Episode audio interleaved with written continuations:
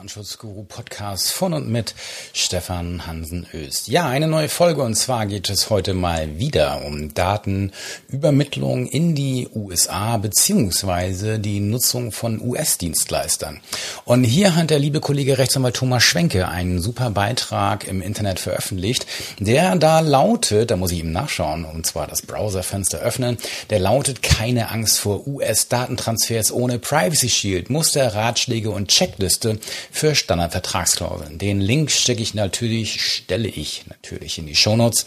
Und ähm, das Interessante an diesem Beitrag ist eigentlich folgendes. Also wir die Kenner der Materie wissen, das Privacy Shield ist ja nun ungültig, damit tot. Und deswegen müssen wir jetzt, wenn wir US-Dienstleister nutzen wollen, andere Rechtsgrundlagen finden. In aller Regel wird man da ganz schnell einen Blick auf die sogenannten EU-Standardvertragsklauseln werfen.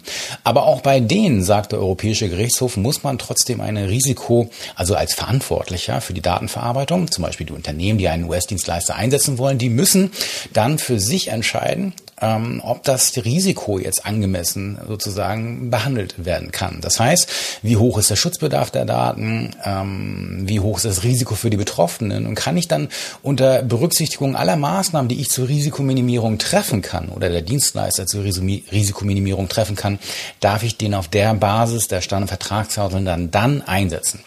Und Thomas Schwenke war meines Erachtens der Erste, der das hier konkret veröffentlicht hat, wie so eine Prüfung abläuft und hat auch ein paar, ein, ein Beispiel tatsächlich mit Blick auf Microsoft Teams dort mal angeführt, wie so eine Risiko Einschätzung und Risikobewertung aussehen kann. Und so, und jetzt gibt es natürlich wahrscheinlich wieder ganz viele Datenschutzspezialisten, die sagen, muss das denn nicht nach Standarddatenschutzmodell erfolgen? Nein, muss es nicht. Ähm, wir sind hier im europäischen Recht und äh, das Standarddatenschutzmodell ist kein verbindliches europäisches Recht, was nicht heißt, dass das sogenannte SDM, das Standarddatenschutzmodell durchaus auch im Rahmen der Risikoanalyse und Bewertung eine sinnvolle Methode sein kann. Aber das geht vielleicht eben auch äh, mit etwas weniger weniger. Und mit Thomas Schwenke habe ich darüber gesprochen, wie so etwas vielleicht praktisch aussehen kann. Und äh, dazu haben wir ihn kontaktiert. Dann haben wir hier an der Strippe, beziehungsweise genau genommen am, äh, das seht ihr jetzt nicht, aber am, am Monitor bei mir sitzt äh, Thomas Schwenke, Rechtsanwalt, äh, gerade unterwegs äh, im Hotel. Äh, vielleicht magst du dich kurz vorstellen, wer bist du und was machst du? Hallo Stefan, danke sehr für die Einladung. Ähm, ich bin Thomas Schwenke, ich bin als Rechtsanwalt tätig und als Datenschutzberater in der Regel an der Schnittstelle zum Datenschutz und Marketing. Okay, super. Ja, ich denke mal, die meisten unter den äh, Hörerinnen und Hörern werden dich kennen. Ähm, vielleicht so eine kleine Anekdote. Man bekommt ja als äh, IT-Anwalt in Anführungsstrichen häufiger mal Anfragen, so ja, wie ist denn das jetzt hier mit Facebook? Und wie ist denn das hier mit Twitter und mit Impressum hier und Datenschutzhinweise da? Ähm, da habe ich aber nie Lust drauf. Meine Standardantwort ist immer, guck mal, wie der Schwenke das macht. Danke sehr für die Abwälzung der Verantwortung. Nehme ich doch gerne an. ja, das ist aber tatsächlich äh, genau das. Und ich weiß auch von ganz vielen Kollegen, die, das machen, ja, guck einfach beim Schwenke und so. Das ist nicht so schwer. Ähm, der, ne, und dann, dann macht ihr das so oder wie Du, aber ich mache es genau umgekehrt, wenn es zum Beispiel um Zoom oder Konferenzen geht, sage ich, guck mal bei Hansen Öst. Aha. Bei ihm steht alles. nee, ähm, ja, wer, wer das noch nicht weiß, äh, Thomas Schwenke ist auch Anbieter des äh, Datenschutzgenerators, eine Website, unter, bei, bei der man sich diverse Datenschutzhinweise, Datenschutzerklärungen und so weiter erstellen lassen kann. Und auch da ähm, es ist so, dass diverse Anwälte das tatsächlich auch äh, tatsächlich nutzen, um sich die Arbeit zu erleichtern. Das äh, konnte ich äh, jüngst erfahren, als du Gast im Podcast, äh, wie heißt das, von Lars Rieck und dem, dem äh, Dirks. Ähm, Organ der Rechtspflege, ja. Genau, ja, Organ der Rechtspflege, genau. Und da war das ja auch Thema und von daher, ähm, hurra. Gut, worauf ich jetzt aber eigentlich, was Anlass unseres Gesprächs war, war ein großartiger Artikel von dir, der heißt Keine Angst vor US-Datentransfers ohne Privacy Shield, Muster, Ratschläge und Checkliste für Standardvertragsklauseln. Den verlinke ich natürlich in den Shownotes und im entsprechenden Beitrag. Und der ist mir natürlich aufgefallen, weil du da genau das machst, was momentan alle irgendwie händeringend suchen, nämlich du hast das Problem, du willst irgendwie vielleicht einen US-Anbieter ähm, einsetzen einsetzen und wie prüfst du jetzt, ob du das vielleicht dann doch kannst ohne Privacy Shield, weil du vielleicht Standardvertragsklauseln nutzen kannst und weil dann hier irgendwie so eine Art äh, Risikobestimmung und Bewertung erfolgen soll. Äh, und du bist jetzt der Erste, von dem ich das gelesen habe, der das hier mal konkret äh, durchackert und durcharbeitet mit konkreten Beispielen. Ähm, das fand ich großartig, das war Anlass dafür und jetzt würde ich dich bitten, ähm, erstmal wie ist denn so der Ablauf? Also wie bist du auf diesen einzelnen Schritte gekommen und kannst du jetzt mal für so einen Normalsterblichen, meinetwegen auch Andersterblichen, aber jetzt mal so einen Normalen, der nicht jeden Tag mit Datenschutzrecht zu tun hat, dem einmal kurz erklären, wie, warum das Ganze jetzt vonstatten gehen muss? Also jetzt bitte nicht Schrems 2 Entscheidung EuGH äh, darstellen, sondern äh, wie, wie gehst du da vor, wenn du jetzt selbst oder einen Mandanten hast oder eine Mandantin, die jetzt irgendwie so einen US-Anbieter einsetzen möchte und wie, wie läuft das ab? Kannst du das einmal kurz darstellen? Mhm.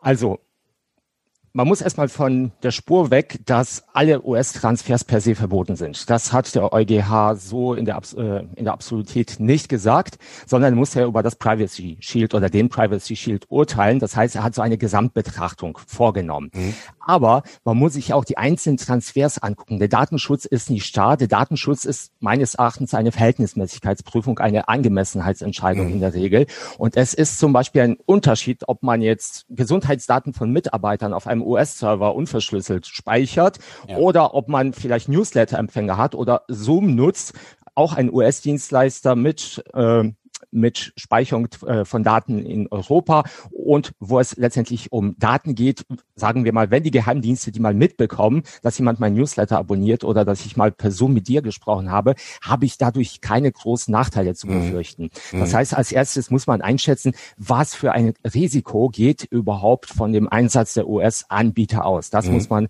klassifizieren, äh, kategorisieren. Okay. Und wenn man das hat, muss man sich anschauen, ist das Datenschutzniveau durch den Einsatz des US-Dienstleisters hinreichend, um diese Nachteile auszugleichen. Mhm. Und da kann man sich natürlich vorstellen, wenn Gesundheitsdaten von Mitarbeitern auf einem US-Server liegen, muss das Datenschutzniveau technisch und organisatorisch, also Verträge, Verpflichtung, weitaus höher sein als bei einem Newsletter-Bezug. Mhm. Und das muss man letztendlich ins Verhältnis bringen.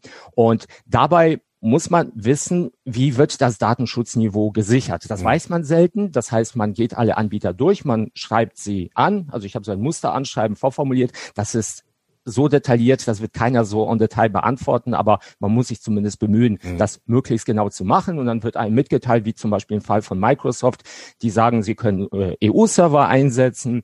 Äh, wir geben die Daten nicht so einfach aus. Äh, heraus. Das heißt, wir mhm. prüfen, ob diese Maßnahme der Behörde zum Beispiel erforderlich ist, mhm. ob sie angemessen ist. Und wir gehen auch vor Gericht, falls wir sie für nicht erforderlich halten. Das ja. haben wir schon früher gemacht. Ja. Und das sind all diese Maßnahmen, die kann, kann man sammeln. Da muss man sich so eine Waage vorstellen. Und dann sage ich, okay, es ist einfach nur ein Newsletter mit Rechtsinformationen, ist unverfänglich. Mhm. Oder es sind einfach nur Chats, wo die Inhalte verschlüsselt sind. Es geht um betriebliche, geschäftliche Kommunikation. Da sind keine persönlichen Geheimnisse, dass wir miteinander sprechen. Wir sind mhm. jetzt nicht nicht irgendwelche heimlichen politischen Akteure.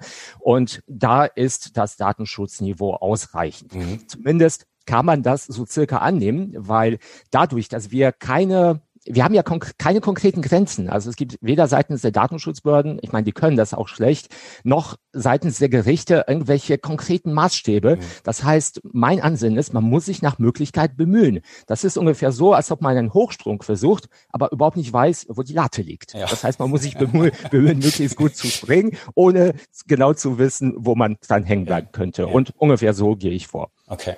Also das, das finde ich erstens sehr sympathisch. Zweitens deckt sich das so ein bisschen mit dem, wenn man jetzt mal mit einzelnen Aufsichtsbehörden, Mitarbeiterinnen oder Mitarbeitern spricht, das deckt sich so ein bisschen mit der Ansicht, die man dort wiederfindet. Ne? Dass die auch sagen, okay, letztlich geht es darum, dass ihr jetzt nicht irgendwie blind hier äh, einfach alles nutzt, äh, was jetzt, äh, weil es schick ist und, und der, der, der letzte heiße Scheiß ist, ähm, sondern guckt einfach mal, ähm, muss das wirklich sein? Punkt eins, also gibt es EU-Alternativen?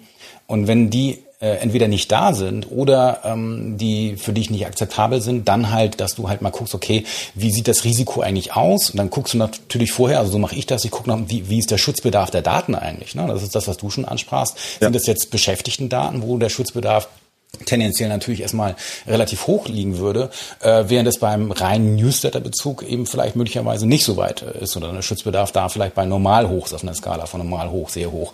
Ähm, das hängt natürlich auch vom Newsletter ab. Wenn ich jetzt irgendwie hier, das hast du auch, glaube ich, in deinem Beitrag da so geschildert, wenn du jetzt einen Newsletter hast im Bereich äh, äh, keine Ahnung, Suchtberatung oder ähnliches, dann kann es ja. deutlich anders aussehen. Dann habe ich hier schon ein ganz anderes Set an Daten, wo ich dann schon überlegen muss, okay, sind die Daten dann vielleicht nicht doch besser in der Europäischen Union auf, äh, aufgehoben.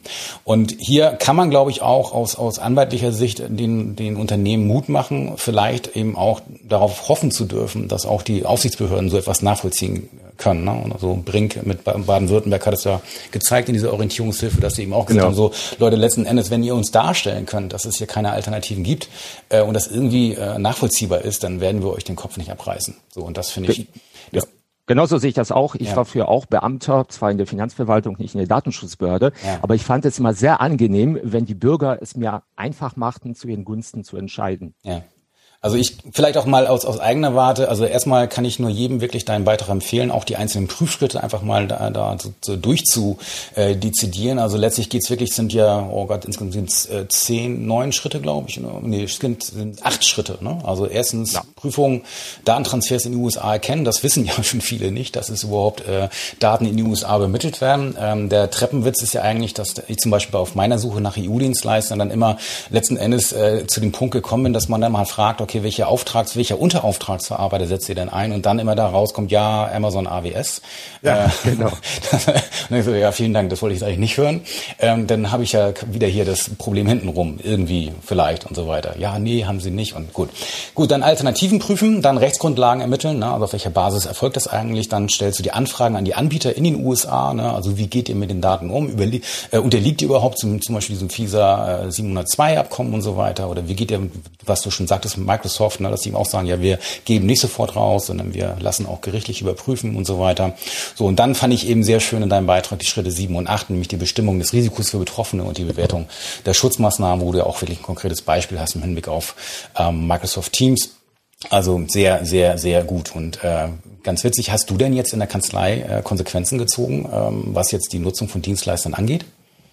Ich habe noch keine Konsequenzen gezogen. Ich bin zum Beispiel in der Überprüfung, ob ich Mailchimp weiter einsetze oder ob ich Dienste wie Microsoft Teams oder Zoom weiter einsetze. Ja. Wobei auch bei den Alternativen, die Datenschutzbehörden machen es sich häufig einfach, indem sie einfach generell sagen, Videodienst ist ein Videodienst, mhm. also Videokonferenzdienst ist ein Videokonferenzdienst, da ja. kann man ja einen gleich selbst hosten. Ja. Aber das ist nicht immer der Fall, vor allem wenn man sehr viele Leute ansprechen ja, möchte richtig. oder wenn man bestimmte Funktionen haben möchte beim Newsletter, wie Segmente bilden oder der Entwurf, erkennen, welche Leute äh, mein Newsletter überhaupt nicht lesen. Mhm. Das hat finanzielle Auswirkungen. Das heißt, es gibt viel, viel mehr Faktoren und die Alternativen, wie du eben gesagt hast, wenn man in Deutschland guckt, die bei AWS äh, hosten letztendlich, mhm. dann kann man gleich einen US-Dienst beantragen. Oder ja. ich hatte letztens, ein Unternehmen möchte eine Betriebsversammlung mit 400 Leuten per Videokonferenz betreiben. Ja, ja was bleibt da, bleibt da nicht viel übrig. So? Da wird man einen US-Dienst wahrscheinlich benötigen. Also der Deutsche, den ich kennen würde, den äh, habe ich ausprobiert. Das hat nicht funktioniert.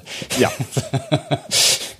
Gut, also vielleicht, ähm, also ich habe wirklich seit seit äh, seit seit März äh, haben wir hier geguckt, ähm, allerdings nicht in der Kanzlei, da gibt's keine US-Dienstleister, aber in der GmbH, die wir haben, da mhm. haben wir halt schon geschaut, was gibt's für Alternativen und dann wir haben eine ganze Reihe von US-Dienstleistern, haben auch ein paar wirklich gewechselt und haben ganz viele uns EU-Alternativen angeguckt. Ganz witzig, es gibt in vielen Bereichen, wie zum Beispiel Videoservices, gibt es in der EU nicht. Ne, es gibt kein Vimeo, es gibt kein YouTube, es gibt kein Vistia.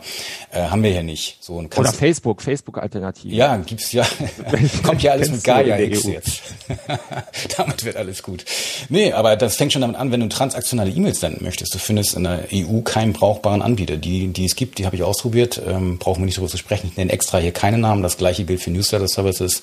Ähm, das äh, ist ein Trauerspiel, kann man nicht, an, kann man nicht anders sagen. Und Video, also Webinar-Anbieter, ähm, damit bin ich auch durch. Ich habe alles ausprobiert, ich habe alles dokumentiert. Das heißt, sollte mal eine Aufsichtsbehörde zu mir kommen, bin ich gerne bereit zu einem Fachgespräch. Ähm, und dann können wir mal äh, austauschen, was jetzt äh, hier in der EU bei den Dienstleistern alles nicht so richtig rund läuft und wo wir besser werden können.